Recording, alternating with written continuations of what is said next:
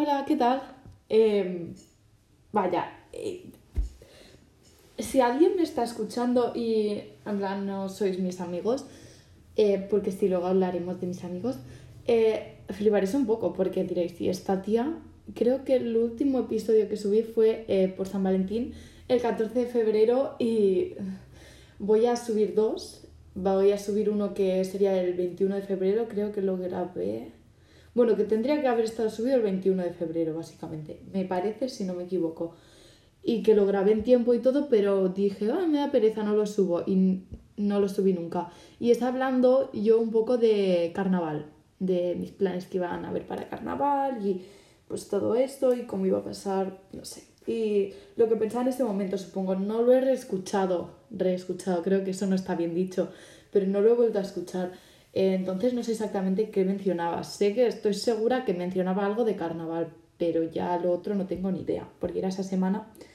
Y bueno, y es eso, que lo tenía que subir y, dije, sí, bueno, ya lo subiré, no sé qué, es que ahora me da pereza, no sé qué. Eh, nunca lo subí y lo tengo guardado y es de una hora y dije, y bueno, y pues subo ya directamente estos dos porque es como el otro que hice, dura cinco episodios, es muy triste.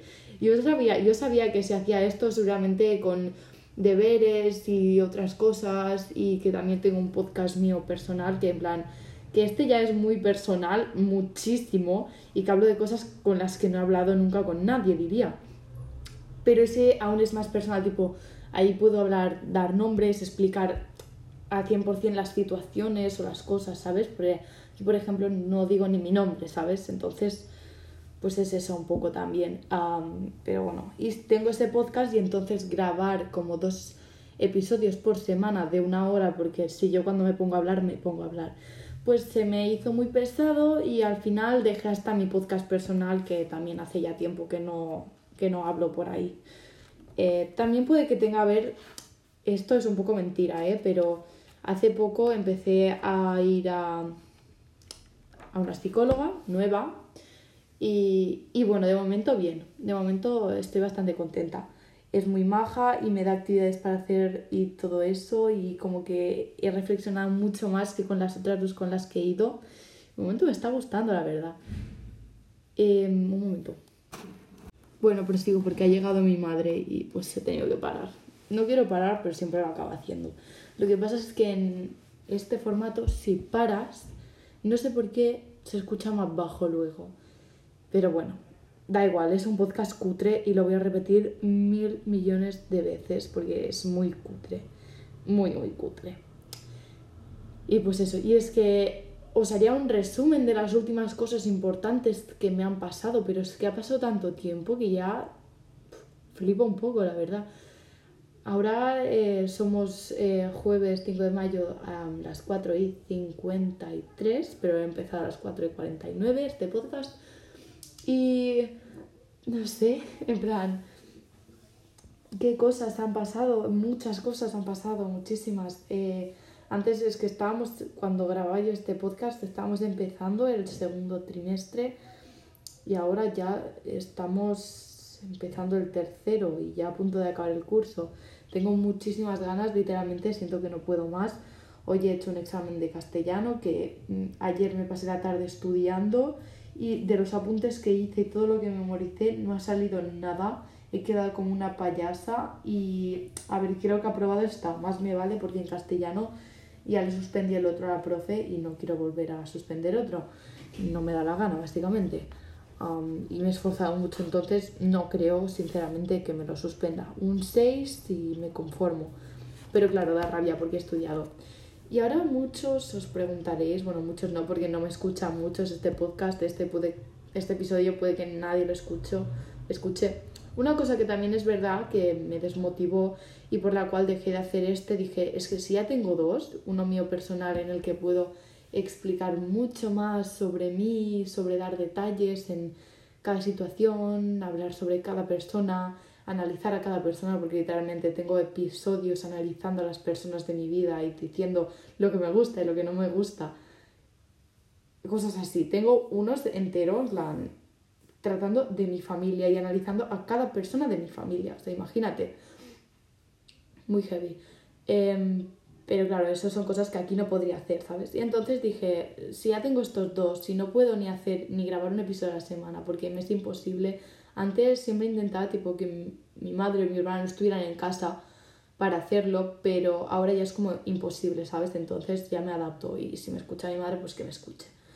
Em, y pues eso, pero antes no, ¿sabes? Y entonces me costaba mucho encontrar el momento y preparar los episodios y todo y, y me cansé y me cansé y lo dejé de hacer y dije bueno esta lo típico de esta semana no grabo pero la siguiente ya grabo y no grabé nunca la siguiente y nunca colgué el episodio de que tenía preparado que sería el episodio 5 que colgaré junto a este que es de la PlayStation eh, nunca lo colgué y me sabe muy mal eh, eso porque si grabé un episodio en una hora no me costaba nada quedarme 10 minutos para prepararlo y ponerlo en Anchor para que se colgara el lunes eh, siguiente. Pero bueno, en fin, soy así.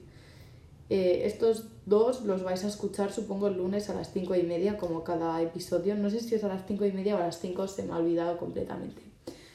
Y es eso, que tampoco como que nadie me escuchaba, en claro, muy poca gente. Y era como... El el último episodio, me acuerdo, el último de todos, que me lo ocurrió un montón.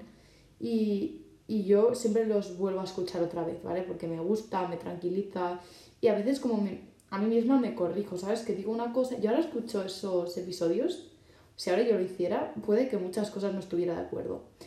Entonces, pues es como un poco eso, ¿sabes? Y me voy del tema así, ¿eh? Es que rapidísimo. Bueno, ¿por qué he querido volverlo a hacer? Porque yo con mis amigos ya he comentado, cada episodio estaba comentando que no, es que este podcast se lo daré a mis amigos y como que les saludaba o algo. Ahora si lo estáis escuchando, pues hola una altra vegada. Eh, suposo que ens veurem demà a l'Insti, pero bueno, pues hola. es que me pongo nerviosa y hago la peor salutación del mundo, pero bueno, hola, hola. Eh, y pues eso, y hoy estamos en el patio y me han dicho dos de mis amigos, tipo, sí, es que lo empecé a escuchar ayer. No, espérate, primero es que, oh, qué lío, qué mal, qué cutre soy, te lo juro. Primero de todo, porque mis amigos aún no los habían escuchado. Vale, mi podcast, yo a mis amigos cuando ya lo hice, yo ya les dije que este podcast lo haría.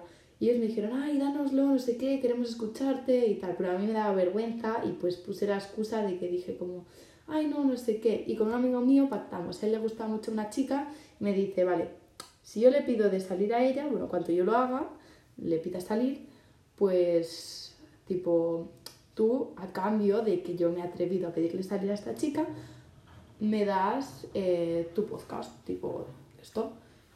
Y, y, yo dije, bueno, vale. Y yo pensado, yo decía, ah, no, es que no, le va no se va a declarar, le va a dar vergüenza o algo.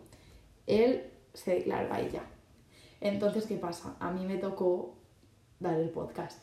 Y el otro día dije, bueno, no pasa nada, son episodios de ya ahora como dos meses Mm, no creo ni que se los escuchen, ni que les importe, ni nada, simplemente pues por si se quieren escuchar el primero, que es de 20 minutos, así fácil.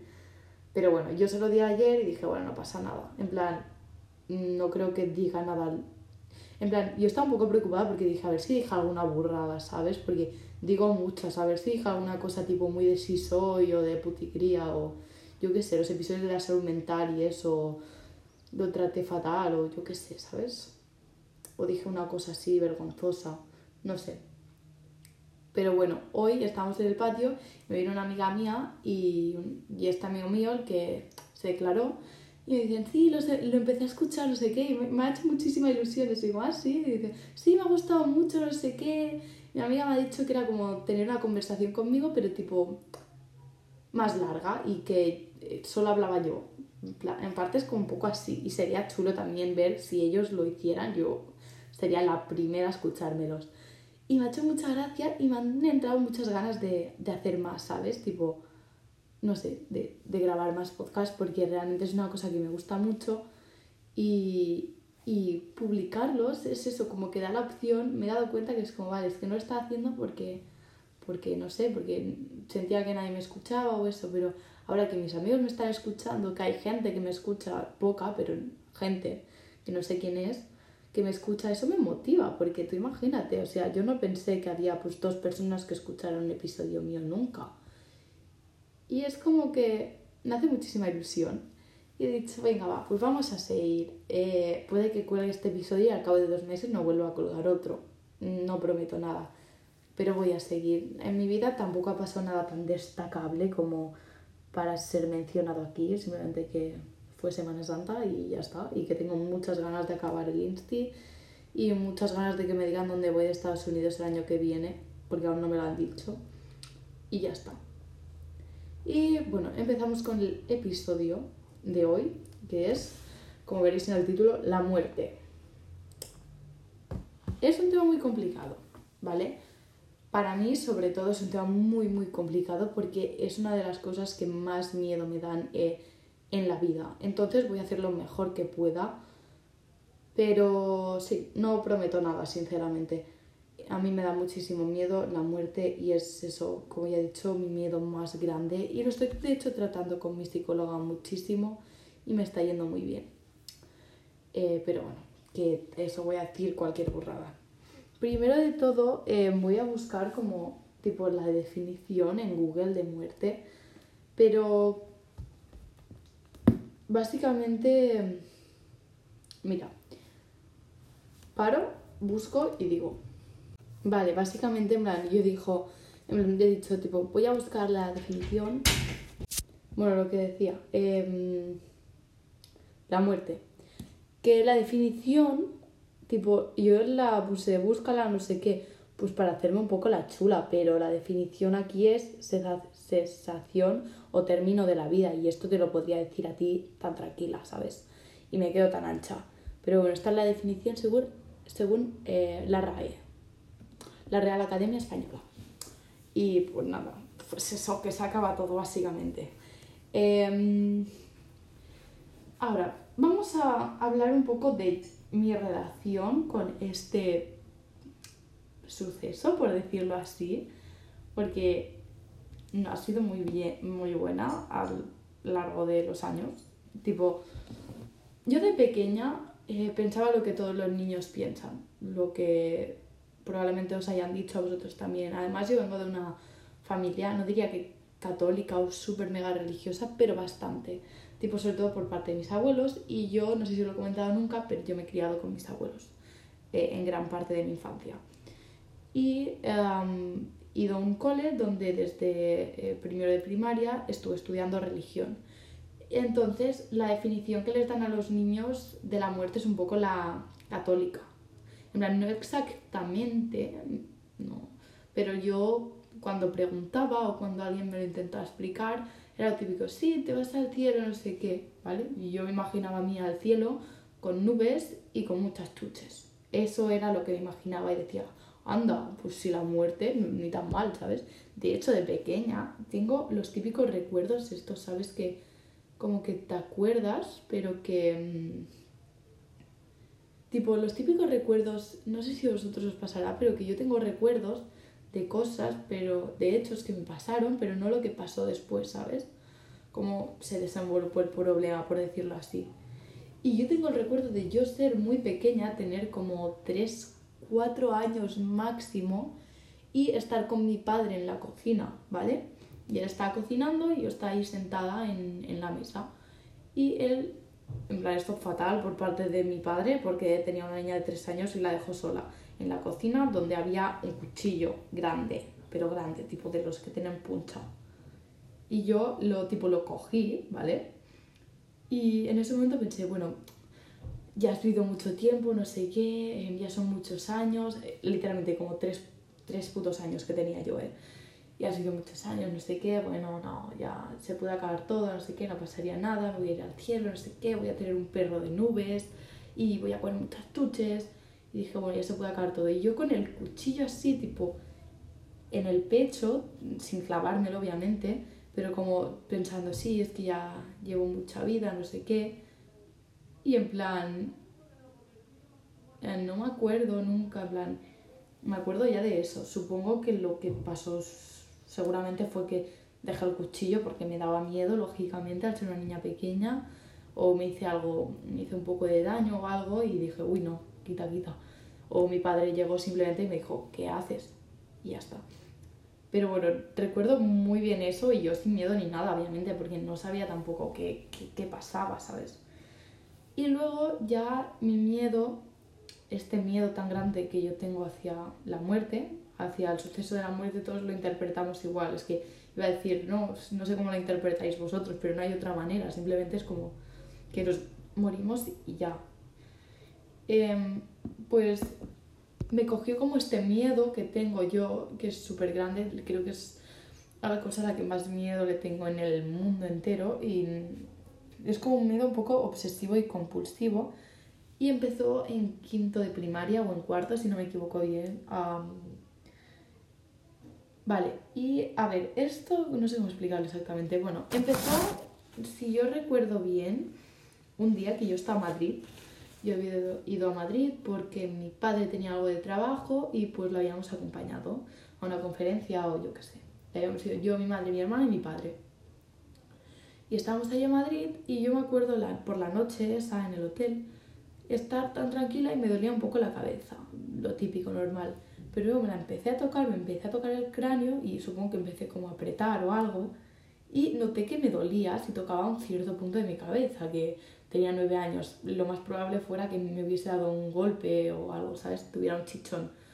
Eh, pues no sé, me dolía y yo me empecé a frustrar y por esa época pues empecé un poco más a saber qué era la muerte, a saber qué eran las enfermedades, cosas así. Y por mi cabeza no pasó nada mejor que decir, vale, es que tengo un tumor en la cabeza, un tumor de estos terminales chungos y me voy a morir. Esa fue la explicación más razonable que encontré. Y luego fue como que me olvidé un poco del tumor, porque ya no me debía doler, ya se me debió curar el chichón y ya se me pasó. Y luego ya en quinto de primaria, eso fijo que era en quinto cuando tenía 10 años, yo siempre, y ahora sí, ahora me pasa un poco también, bueno, no tanto, pero bueno, de pequeña más, porque debía estar creciendo algo, pero me dolían muchísimo las costillas, sobre todo si me las apretaba. Si yo me apretaba las costillas me dolían. Y fue por el tiempo que un hombre del el pueblo de al lado se murió de cáncer de huesos. Y a mí me dolían muchísimo las costillas. Y yo dije, vale, es que me voy a morir. Dije, tengo cáncer y yo de huesos como este señor y me voy a morir. Porque yo a mi madre le dije, pero mamá, ¿qué son los síntomas de lo que tenía este hombre? Y me dijo, oh, hombre, pues supongo que le debían doler los huesos. Mi madre para contarme lo más fácil del mundo, ¿sabes? Un cáncer de huesos, pues ella dijo, ahora no me voy a poner a explicarle, ¿sabes? Y dijo, bueno, le debían doler los huesos. Y yo, hostia, a mí me duelen las costillas. Y yo dije, tengo cáncer de huesos y es terminal y me voy a morir y es que me voy a morir. Y allí, en plan, mentira, eso fue en cuarto, cuando no te lo de la cabeza, pero bueno, por esa época fue la primera vez que yo noté que tenía miedo a la muerte, pero no miedo normal, tenía pánico, o sea, pavor muchísimo, muchísimo, muchísimo miedo del plan de que, de que me puse a sobrepensarlo mucho todo y, y dejó de ser lo típico sí, lo del cielo, no sé qué, y llegué a la conclusión de que si yo me moría... Vale, esto es lo más cutre del mundo entero. Mi madre acaba de llegar, creo que no se escuchará porque he puesto a sustituir. Pero bueno, en fin, yo siempre he dicho, esto será muy cutre. O sea, va a ser muy cutre. Y a lo que iba, porque me va a cortar el rollo de pleno. Em, pues eso. que es que no me acuerdo ya ni por dónde iba, tío, qué cutre. Vale, ya sé por dónde iba, ya sé por dónde iba, qué susto, te lo juro. Es que entró mi madre de golpe y yo aquí hablando, mm, profundizando cada vez, cada vez más. Oh, fatal. Bueno, em, sigo. Y yo llegué a la conclusión de que si me moría, em, pues ya no sería el cielo, ya no, no, había, no, no había cielo. Llegué a la conclusión por mí sola, tipo, vale, esto ya no va a ser el cielo, esto es algo peor realmente.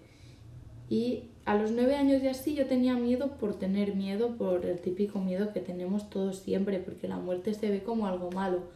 Pero a los diez años, cuando me empezó lo de las costillas y empecé a darle más al coco, dije, vale, no, es que esto no es así. Y llegué a la conclusión de que, vale, es que hay algo malo realmente después de la vida, o al menos así lo veo yo y lo sigo viendo hasta el día de hoy, que es que no hay nada. Y, em, y me dejó destrozada. Y lo que más me dejó destrozada fue el hecho de que yo pensaba que a mí esto me iba a pasar. Yo estaba segura con 10 años de que yo me iba a morir. Y eso fue súper grande. Y yo tipo, yo le pedía tipo a mi madre, le iba y le decía, por favor mamá, em, me puedes llevar al médico o hacer alguna revisión o algo, porque es que me duelen mucho las costillas.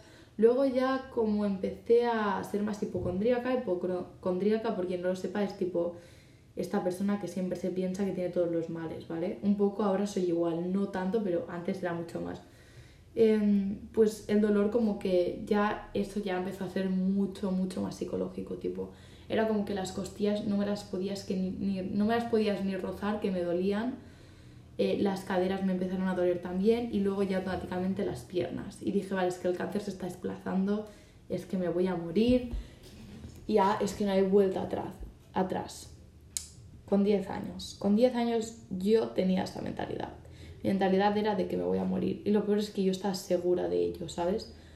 A veces como que me olvidaba y era feliz, pero cuando lo recordaba otra vez, pues dejaba de serlo. Y por eso eh, tuve una época muy mala donde tuve que ir a mi primera psicóloga. No le quiero decir psicóloga a esa mujer porque nunca la cuento cuando hablo de los psicólogos a los que he ido, pero más como una terapeuta infantil o algo así, porque mi madre se dio cuenta de que yo no estaba bien y yo quería que ella me llevara al médico. Mi madre me dijo, te voy a llevar al médico, pero esa mujer no era médico, era una de esto infantil, porque yo mm, literalmente por la noche no podía ni dormir, em, me entraba como la ansiedad, no quiero llamarla ansiedad porque nunca he sido una persona de tener tipo ansiedad o ataques de pánico grandes, pero sí me entraba mucho el miedo este de que me dejaba bloqueada y...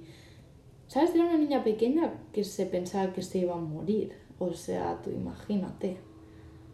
Y realmente vivía aterrada. Y yo me acuerdo una cosa que ahora hago, que se me ha quedado para, para siempre, yo creo, es que yo siempre cuando entrego una hoja, sobre todo en el cole, en el insti, siempre lo hago y lo hice durante, desde que empecé con esto, es que pongo la data entera porque quería, yo tenía en la mente tipo que la gente vea que ese día yo estaba viva y que tipo que tengan mucha letra mía porque así como tienen pedacitos de mí, ¿me entiendes? Yo puede que no esté, pero ellos van a tener estos pedacitos de mí. Entonces por eso no ponía la data corta, ponía la data entera, ponía mi nombre entero, ponía em, la asignatura y ponía siempre como un dibujito, un corazón, una estrella, tipo era como que sepan que les quería, una cara sonriente, que sepan que, que eso, era una niña, tío, era una niña. Y esto lo sigo haciendo hoy porque ya se me ha quedado como costumbre, básicamente. Eh, y es una cosa que de hecho solo le he contado a mi psicóloga, esta última que tengo, y eso. Y normalmente durante este proceso me duró de los 10 años a los 13, a segundo de la ESO creo que ya pasé página y ya asumí que yo no estaba enferma terminal y que no me iba a morir hasta los 13, 14 años. Y aparte de mi madre, en plan, a mi madre le había dicho que me dolían las costillas, nunca le había dicho lo que yo realmente pensaba, ni a ninguno de mis amigos, obviamente, en plan, nunca se lo había comentado a nadie, ni mis amigos de la infancia, ni mis amigos de ahora, ni nunca a nadie. Em, bueno, ahora lo van a saber si escuchan esto, o sea que, Em, pues eso, que yo tipo, a mi madre como se lo había comentado por encima, tipo que me dolía y eso, nunca le había dicho lo que yo realmente pensaba y lo, con lo que yo realmente me estaba obsesionando. Porque tenía la sensación, la sensación de que me tomaría como loca o que pensaría que estaba mal o que aún le daría menos importancia, ¿sabes? Cuando realmente era un asunto grave.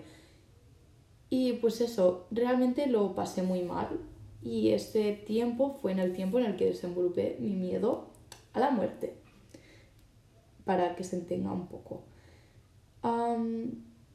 Básicamente esta es mi historia con la muerte. Y ya cuando pasé esa etapa traumática de 3-4 años, este miedo se ha quedado conmigo, obviamente, porque le sigo teniendo pánico y pavor a la muerte.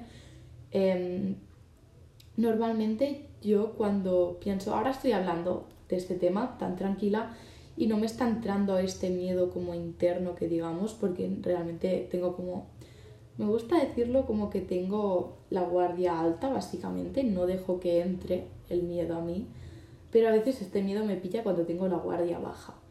Y ahora mismo pues yo estoy hablando de la muerte tan tranquila, ¿sabes? sí que me da un poco de cosa, pero bueno, lo puedo hacer, ¿sabes? Es una cosa que puedo sobrellevar. Normalmente me paro a pensar en esto o me ataca cuando tengo la guardia baja este miedo de la muerte, sobre todo por las noches, siempre es por las noches. De hecho, ayer por la noche literalmente estaba a punto de dormirme, a punto, y me vino el pensamiento de la mente de, Julia, algún día te vas a morir de verdad. Porque ahora puedo estar hablando yo de esto, pero como que en mi mente no me creo que sea de verdad, que me vaya a pasar de verdad, ¿sabes?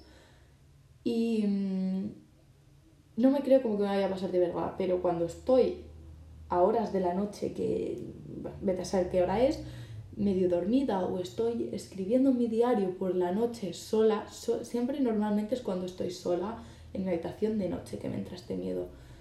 Em, pues como que me ataca con toda la guardia baja y, y, me pongo a sobrepensarlo todo y me empieza a dar como, me empieza a costar respirar y pues todo esto, ¿sabes? Porque me estreso y digo, vale, es que esto me va a pasar es que de verdad, de verdad me va a pasar, ¿sabes? Y es como lo veo aquí y es como... Y, y me paro a sobrepensarlo todo, todo porque yo ya lo he dicho en otros episodios que lo sobrepienso siempre todo y pues me muero del miedo, básicamente. Eh, long story short. Y, y pues eso, básicamente, mmm, todo el rato digo como, y pues eso, básicamente, me va más fácil, yo qué sé. Y, mm, y ya es como un poco, esta es como un poco mi historia, ¿sabes? Ahora lo llevo mucho mejor porque va como a rachas, a mí me gusta decirlo también así, que va como a rachas. Yo cuando era pequeña y fue esta psicóloga, como mi racha con la muerte, así como yo pensaba que me iba a morir, que está a terminar y pues todo esto, pues fue como siempre, ¿sabes? Y entonces tenía mucha, no me gusta decir ansiedad, lo voy a repetir otra vez y las que haga falta, pero estaba como muy nerviosa y hasta me acuerdo que mi psicólogo me dio un consejo que lo tengo siempre grabado en mi mente, que tienes que ir respirando. Em, es un método de respiración para la tranquilización cuando yo me ponía muy muy mal y me estresaba muchísimo. Y me lo dijo esta señora, súper maja, por cierto, que era básicamente que tú tenías que em, primero respirar 7 segundos, mantener el aire 7 segundos y expulsarlo 7 segundos. Luego respirar 8 segundos, mantenerlo 8 segundos y expulsarlo 8 segundos. Luego 9 segundos, luego 10 segundos y hasta que tú pudieras aguantar. Y así te das cuenta que te vas tranquilizando, que te es más fácil dormir, porque el hecho de que yo tuviera tanto miedo constantemente también eh, se relaciona mucho con problemas de insomnio que tuve porque de pequeña me costó mucho dormir por esas épocas, literalmente era de noche y me paraba a sobrepensarlo todo, eso me daba miedo porque yo estaba sola y no podía dormir. Y ese consejo era como para dejar un poco la mente en blanco y me ayudó muchísimo. Y de hecho, aun cuando me estreso mucho, mucho, mucho, lo hago. Em, y ya, y la muerte tipo es eso, que me paro a pensar en eso y últimamente lo estoy llevando muy bien y estoy orgullosa, pero como he dicho antes, va rachas. Hay rachas que puedo estar cada día intentando, pues sobrepensándolo todo, cada noche con este pánico. El pánico este, no sé si os va a servir que os lo describa un poco. Mi psicóloga eh, me mandó como una tarea de escribir, de escribir cómo era y yo lo describí como un vacío negro aquí dentro, como súper frío y profundo, que como que te eh, pasa por todo el cuerpo. No sé si nunca habréis sentido algo así, eh, lo dudo, puede que sean solo cosas mías, pero bueno, eso es como un poco lo que yo siento, ¿sabes? cuando me pasa. Y es eso, como que... Mira, voy a de hecho os lo voy a leer, porque tengo aquí apuntado en notas de, del móvil justamente un momento en el que me dio ese miedo. Eh, todo empieza cuando, me esto ya lo he comentado antes, pero todo empieza cuando eh, se me viene en la cabeza lo de es que moriré, como que me doy cuenta, como que pasa mis murallas, ¿sabes? Por decirlo así, y que de verdad me doy cuenta de que no habrá nada. Y es como este vacío interno, negro, profundo, es lo, lo describe como negro, profundo, liso, frío y súper grande, porque empieza aquí en el pecho, en la parte que tengo entre mis tetas, básicamente, pero se va repartiendo por todo mi cuerpo en ese mismo momento y me deja como medio paralizada y medio tonta. Y no hay ningún sonido, tipo es insonoro, ¿sabes? Es como todo súper calmado y ya. Y este sentimiento pues es un sentimiento de ansiedad y de no querer afrontar la realidad y luego se me pasa como que ¿qué va a pasar? No voy a hacer nada, no sé qué, ¿sabes? Estos pensamientos así súper malos y pude que me muera mañana mismo o el año que viene o piensa cada segundo, a veces lo pienso y me muero vida de miedo. Cada segundo tipo estamos un segundo más cerca, ¿sabes? De morirnos y esto da mucho para pensar. Em, ¿Y qué me sirve? Tipo, yo cuando estoy en esa de esto de pánico y esto, lo que dos cosas que me sirvan, me sirvan mucho para lidiar, no sé hablar, qué rabia, para lidiar con este pánico, eh, la primera es, em, si yo estoy, es noche y tal, y no puedo ir a hablar con nadie, la primera y la que siempre hago es la de, tipo, vale, tranquilízate, tipo, piensa, no vas a ser la única. Mm, a tu madre le va a pasar, a tus amigos le va a pasar, a tus profes le va a pasar, os va a pasar a todos, es inevitable. Y no sé por qué, la sensación de que no voy a ser la única me calma. No, no me preguntes por qué, pero me calma. Y después también una cosa que es la que más me ayuda con diferencia es ir a hablarlo con alguien. Normalmente estoy con mi madre, lo voy a hablar con ella. No me ayuda mucho porque me empieza con rollos budistas de otras vidas y otras fases y, y, y que la reencarnación y es como, no me importa, en plan, no me estás ayudando en nada. Pero en parte sí me ayuda porque es como que me distraigo, ¿sabes? Que ella me cuente sus historias o lo que ella piensa que lo respeto, ¿eh? Pero ¿de qué me sirve a mí saber que me voy a reencarnar en un gusano si no me voy a acordar de nada? Pues de nada. Eh, tengo una teoría tipo más compleja que no voy a explicar aquí porque sé que no lo voy a hacer bien, pero es que la vida y los recuerdos son lo mismo. Y los recuerdos, bueno, y la memoria. Entonces, sin memoria ni recuerdos no hay vida. Es un poco explicado a lo fácil, ¿vale? Porque hay mucho más de esto, porque le doy muchas vueltas a la cabeza. ¿Qué quieres que le haga? Em, vale, hay una parte buena de la muerte y suena raro que lo diga porque lo acabo, lo acabo de leer. Este episodio, para ponerse en contexto, lo escribí el verano pasado, entonces ya eh, ni me acuerdo de lo que había puesto, pero estoy muy de acuerdo con esto. Y es que hay una parte buena de la muerte que nosotros no somos conscientes y realmente creo que no aprovechamos. Aprovechamos, perdón. Y yo misma tampoco la aprovecho, sinceramente. Y esta es que mm, nos vamos a morir y la vida es solo una. Y tenemos un tiempo limitado porque en un momento empieza y en un momento acaba, ¿sabes? No es infinito.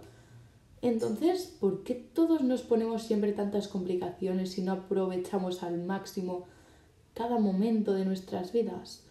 ¿Por qué cada día malgasto seis horas yendo al instituto? ¿O por qué malgasto las cuatro que hay más en la tarde mirando TikTok? ¿O los fines de semana? ¿O los fines de semana?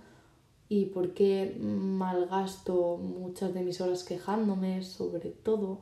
Y quejándome sobre lo que no me gusta de mi vida y luego sin tomar acción? ¿O por qué me paso horas llorando y estresada por exámenes que luego al final, si me muero, ¿de qué me van a servir?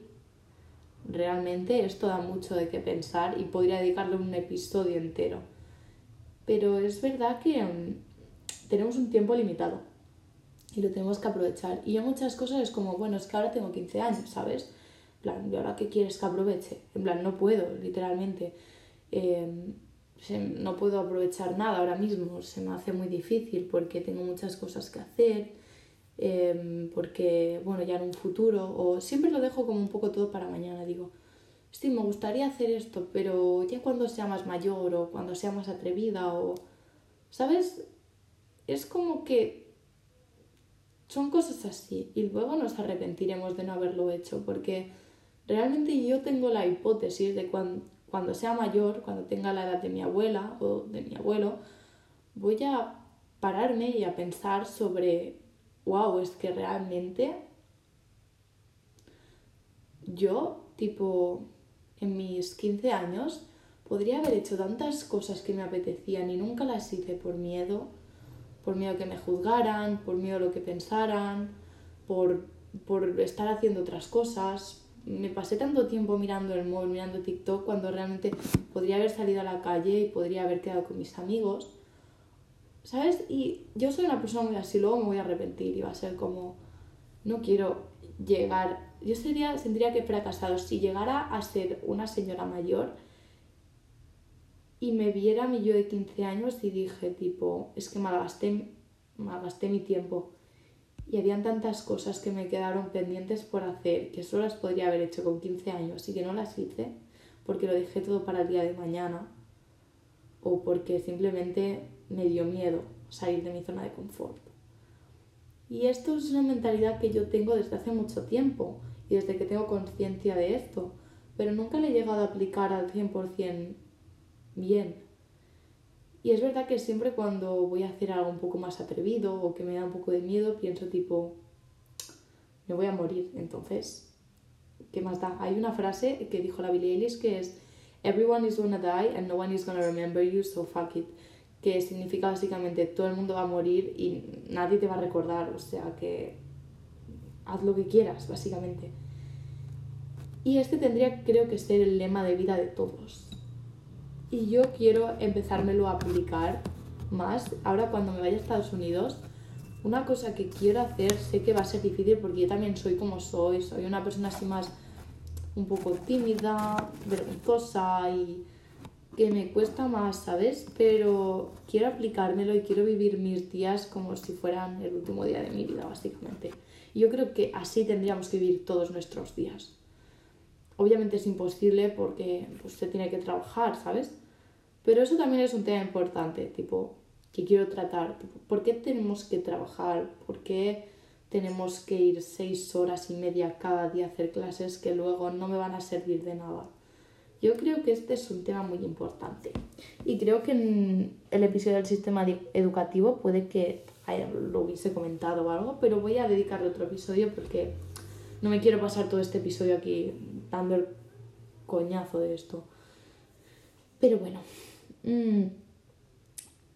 Y vale, ahora voy a hablar tipo de las teorías que yo conozco personalmente y que me han contado de que hay después de la muerte. Em, son cuatro. Vale. La primera sería tipo la reencarnación, que creo que está en la budista, básicamente, que es que,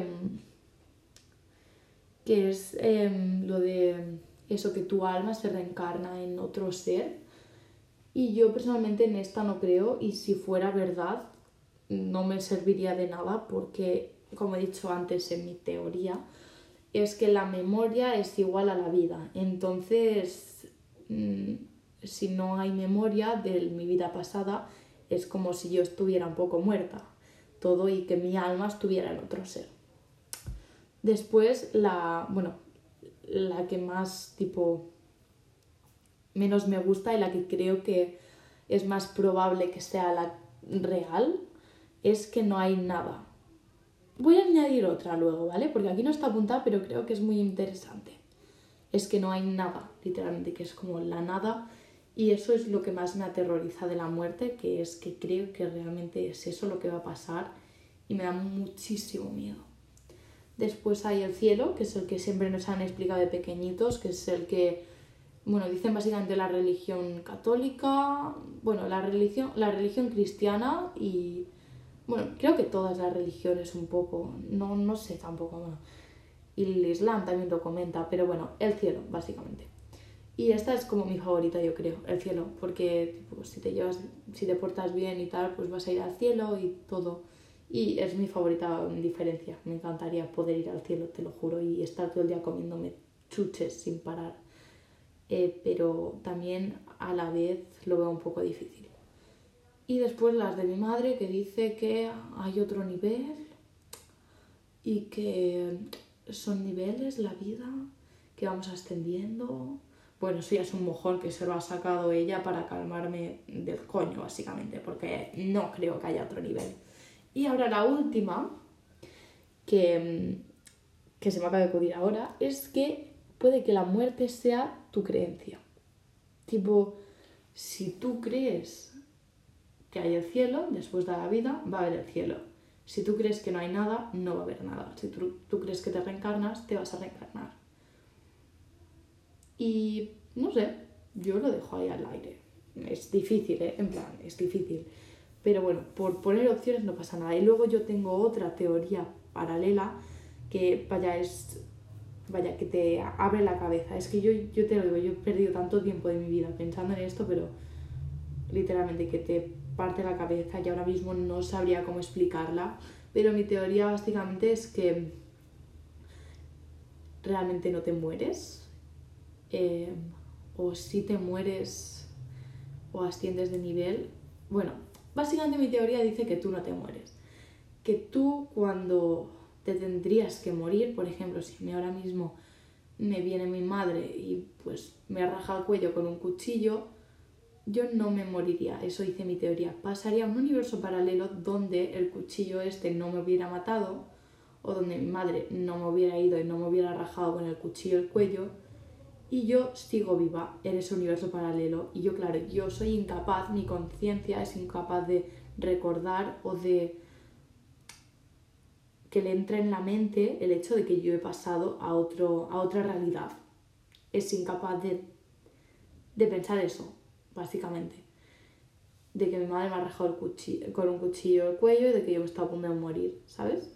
Tipo, o que yo me he muerto realmente y que yo estoy muerta. Y, y, pues eso, yo seguiré viviendo mi vida y si luego salgo a la calle y una señora me tiene una maceta en la cabeza y me mata, yo voy a pasar a otra realidad donde la maceta, otra realidad paralela donde la maceta caiga delante de mí, de mis narices o caiga en mi cabeza pero que no me mate. ¿Sabes? Yo creo que la cosa iría un poco así. Y luego llegas a un punto al que ya no sé explicar qué pasa. Y es una teoría que creo que si la llego a desenvolupar bien hasta podría tener un mínimo sentido. Pero ni me la he notado nunca en papel ni nada. Ni nada de eso. O sea que es una teoría mía. No es necesario que la creáis. Eh, no es ni necesario que la respetéis. O sea, os podéis poner a reír y pensar, esta tía es tonta. Pero bueno, es una teoría que se me ocurrió un día y es mucho más compleja de lo que he explicado. Eso es un resumen un resumen súper fácil y tal, pero para un libro de ciencia ficción yo creo que no estaría mal. Eh, la conclusión de todo esto es que no se sabe. Eh, básicamente no se sabe qué hay después de la vida. Es imposible, nadie lo sabe, nadie ha venido aquí para contárnoslo y no, no, no lo sabemos, no somos conscientes de ello. Y por eso es importante seguir viviendo cada día e intentar pensar lo más mínimo en ello finalmente quiero comentar que soy de las pocas personas que ha parado a pensar tanto en este tema o que le tiene miedo porque siempre que lo hablo con mis amigos me dicen como ay no sé qué, no, que va, no me da miedo. literalmente, siempre que he hablado con casi todo el mundo me dice que no le da miedo. Soy como de las únicas personas. Y creo que en mi vida espero que Ahora es normal porque soy más pequeña y eso. Pero espero que cuando vaya creciendo este miedo vaya a pasar en aceptación y simplemente sea una cosa que yo obviamente no adore, pero que llegue a aceptar. Dije, bueno, vale, esto me va a pasar y ya está, es parte de mí. Y yo quiero llegar a ese punto, es como mi objetivo en general. Y bueno, ahora para terminar voy a responder unas preguntas hechas por mí en el verano pasado, o sea, no sé qué me pregunté, las tengo aquí escritas en catalán, las voy a traducir a lo cutre, porque como ya he dicho, esto es un podcast cutre. Vale, la primera es, em, ¿qué creo yo que hay después de la muerte? Yo ya lo he dicho, em, y es la nada o mi teoría propia también. Creo que hay esa posibilidad, creo que la tengo que desenvolupar bien, pero creo que es posible que por muy remota que sea la posibilidad, creo que puede ser. Pero bueno, yo lo que más creo obviamente sería que no hay nada. Siguiente pregunta. Eh, ¿Tú qué preferirías? ¿Vida eterna o muerte? Me acuerdo exactamente de lo que respondí en el segundo podcast a esta pregunta. Y ahora no estaría tan segura de responder lo mismo, pero creo que voy a responder con la misma. Por mucho pánico que yo le tenga a la muerte, preferiría la muerte, porque hay otra cosa que me da más miedo aún a mí, que es tipo ser diferente, creo que se podría decir así. Me da como miedo y en plan vería a todos mis amigos, a toda mi familia, a toda la gente que he querido crecer y morirse. Y yo no podría morirme y al final creo que me estresaría el hecho de que Tú imagínate que nos morimos por un meteorito gigante, explota la Tierra y de todo. Y yo no me puedo morir porque soy eh, inmortal y tengo vida eterna. Es como mi condena, básicamente. Y me quedo flotando por el espacio porque no me puedo morir, soy incapaz. Pero a la vez querría tener vida eterna. Eh, porque en un futuro creo que puede que los humanos encontremos el método y yo querría verlo, ¿sabes? Mm, esta pregunta, la última vez que la respondí dije que preferiría morirme, pero la voy a dejar en blanco. No le voy a dar respuesta porque ahora mismo no sabría qué responder. Mm, siguiente. Mejor manera de morir. Esto también es... Eh, me he hecho unas preguntas un poco de... Mm, difíciles porque es un tema que no morirme directamente, es un tema que me cuesta mucho y es como que, no sé, tío, no sé. Em, creo que no hay una mejor manera de, manera de morir, o sea, si tú me das a elegir entre morirme quemada viva o morirme pues por una inyección, supongo que te tendría que decir una inyección. Mucha gente diría tipo, no, yo es que quiero morirme sin sufrir, tipo, me quiero morir, tipo, que voy a dormir y ya no me despierto. Pero esto no es aterrador para vosotros. O sea, yo me cago viva. A mí me viene alguien y me dice, no, es que ahora te vas a dormir, no te vas a despertar. Y no duermo en toda mi vida.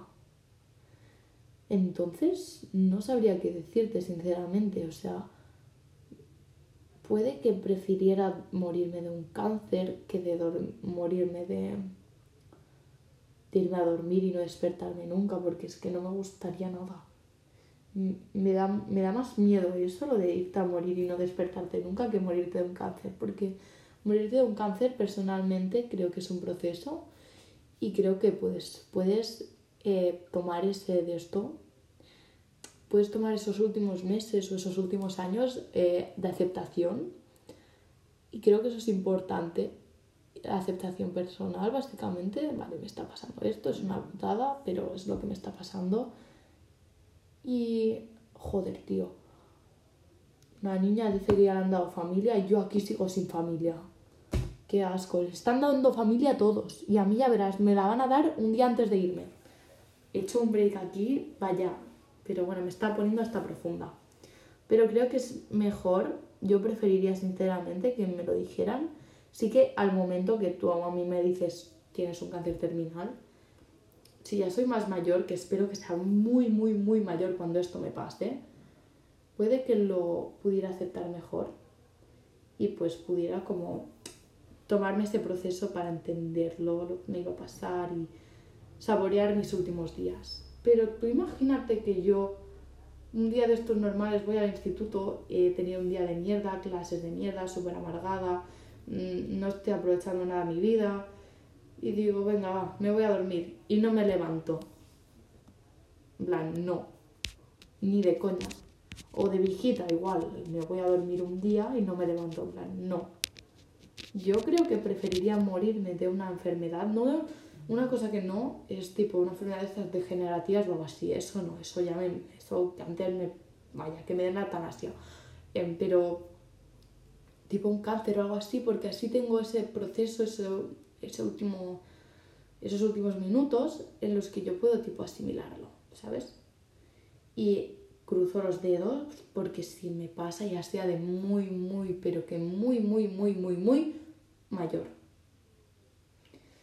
Eh, porque sí, porque ahora ni cáncer ni nada, ahora, ahora no hay mejor manera de morirme, ahora creo que todas son horribles. Pero bueno, que mi respuesta sería esa, mm, una enfermedad que me diera pues tiempo para asimilarlo todo y para saborear al máximo mis últimos días.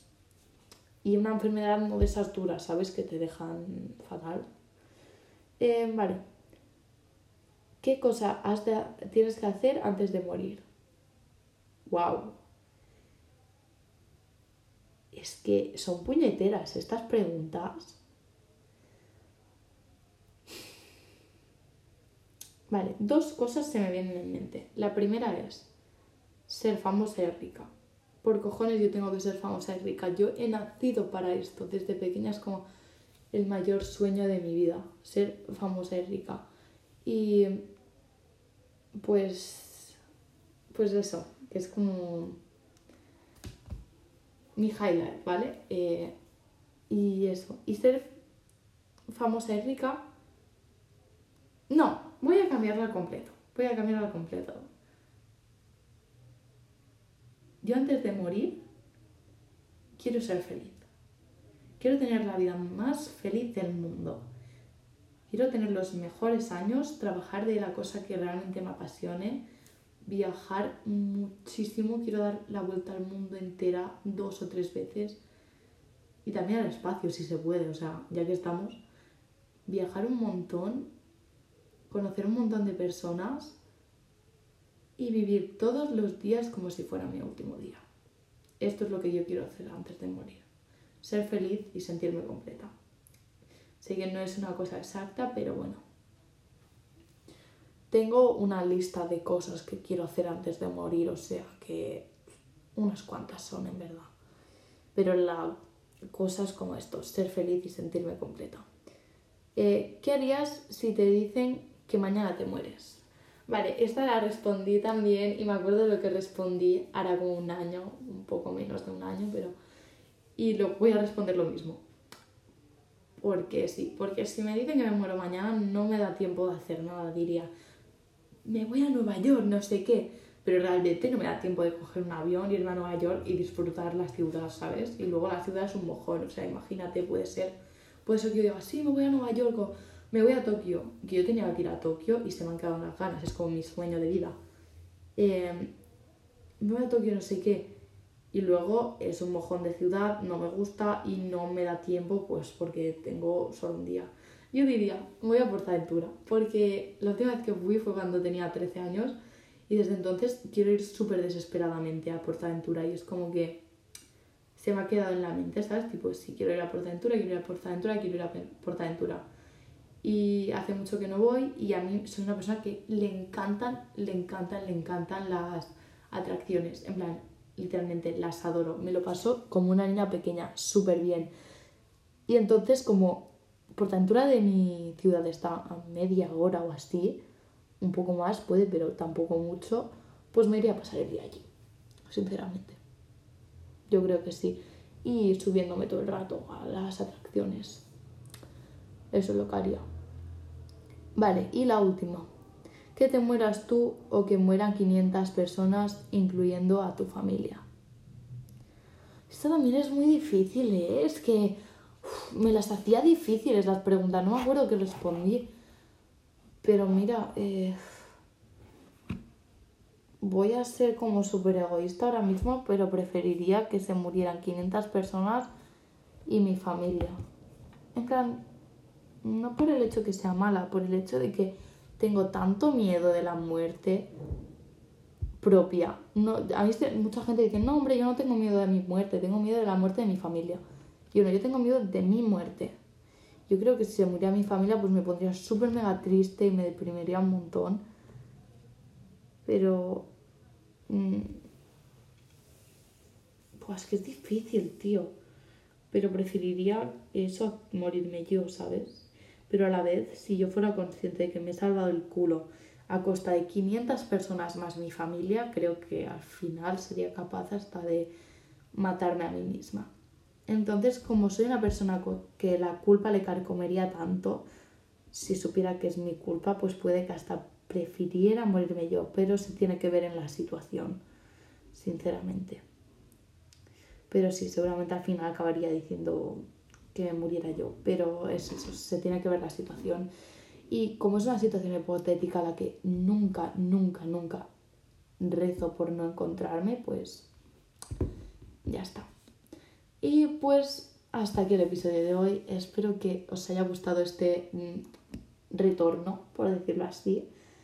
Tengo muchas ganas de seguir con el podcast. Me lo he pasado súper bien hoy hablando sobre este tema y profundizando, ya que ahora es un tema pues que con el que estoy muy, muy familiarizada durante todo este tiempo, pero ahora sobre todo porque es un tema que estoy trabajando mucho con mi psicóloga y con el que estoy mejorando mucho y esto me ha servido un montón. Entonces estoy súper mega contenta por estar hablando con vosotros y espero que nos podamos ver la semana que viene. Adiós.